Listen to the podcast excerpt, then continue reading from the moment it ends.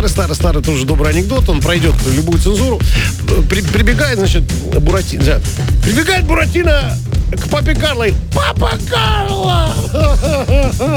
Расстроен. Папа Карло говорит, Буратино, ну что ты, что ты, моя, что ты моя деревянная чада? Ну что ты, что ты моя деревянная кукла? Ну что, что случилось? Папа Карло! Ну, говорит, Буратино, что такое? Папа Карло, ну забей мне дюбель.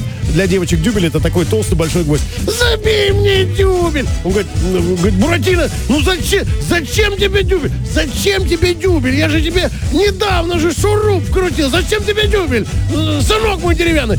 Да я был у Мальвины, у нее такие, такие щипцы, что забей мне дюбель.